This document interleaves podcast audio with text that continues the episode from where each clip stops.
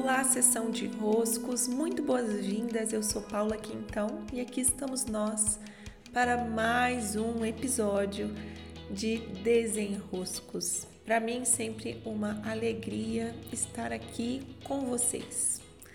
Hoje eu gostaria de tratar sobre um tema que costuma ser muito delicado. É um movimento que, se não formos nós mesmos a fazermos na nossa vida, não há ninguém que possa fazê-lo por nós.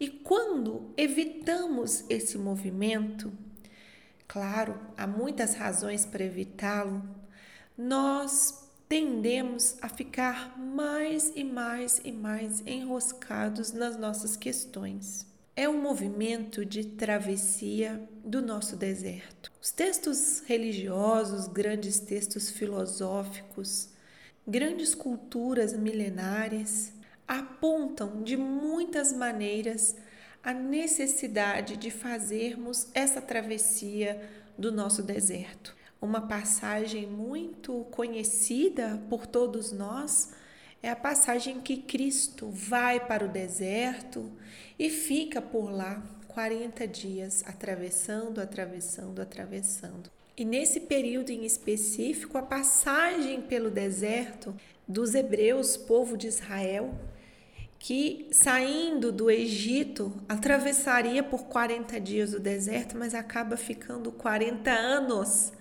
atravessando, atravessando, atravessando.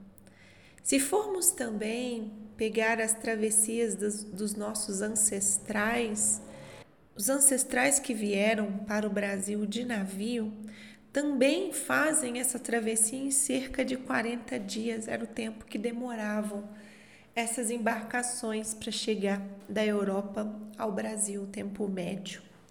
O que é esse deserto? O deserto é um símbolo de algo. Ele simbolicamente nos convida ao que se pode chamar de exílio, ao que podemos chamar de ir para aqueles lugares silenciosos, vazios, para estarmos sós em nossa própria presença, lidando com aquilo que é dificuldade em nós não é um passeio pelo deserto. Percebam que o símbolo não é, ah, deixa eu dar ali uma caminhada divertida pelo deserto. Não, é uma travessia. Quer dizer, é você, a sua própria presença, as suas próprias dificuldades e você em solitude lidando com aqueles desafios internos, aqueles monstros que nos habitam. Quando estamos sós, em silêncio, sem distrações, porque é muito diferente passarmos um domingo a sós em casa, enfiados no celular, ou para quem tem esse hábito, jogando jogo, ou vendo televisão, qualquer coisa que nos anestesie, nos distancie da nossa presença. Isso não é estar só. Ficar anestesiado com alguma tecnologia é estar você e aquele universo que você está interagindo, que é fora de você do mesmo jeito, é como interagir com uma pessoa.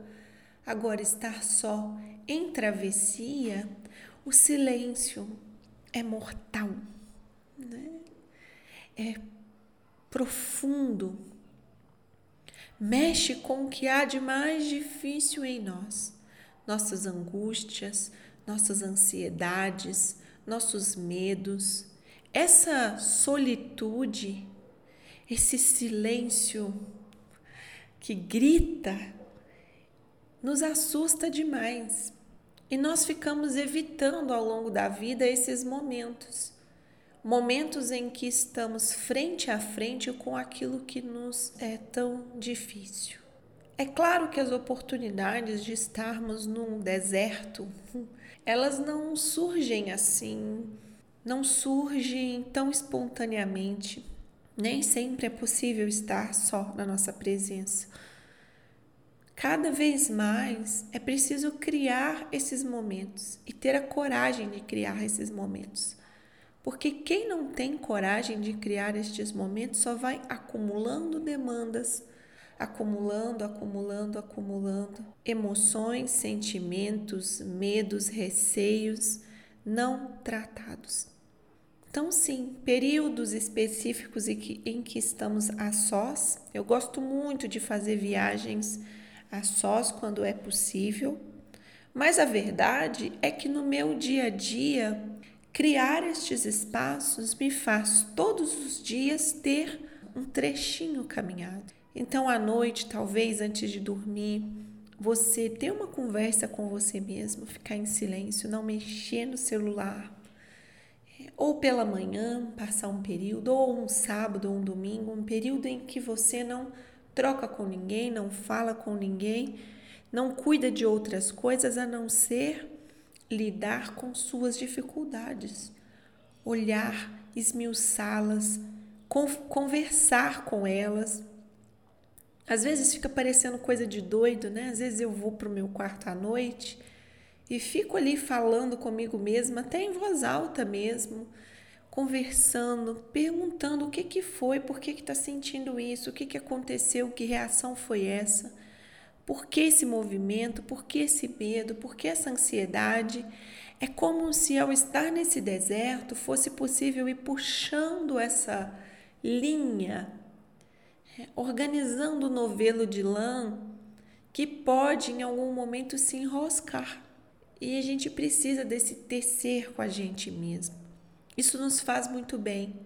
Nos pede sim coragem e o que recebemos em contrapartida é um ganho muito grande de mais respiros, de mais clarezas, de mais fortalecimento na nossa caminhada, de mais coerência daquilo que sentimos, pensamos e falamos. Um fortalecimento. Então, daqui hoje, nesse período em específico em que acontece essa travessia em direção ao Pentecostes, que é um grande símbolo do cheguei, né? Depois da travessia do deserto, desce o Espírito Santo. Qual símbolo é esse? Depois da travessia do deserto, desce uma intuição muito grande, uma sabedoria muito grande, uma clareza muito grande.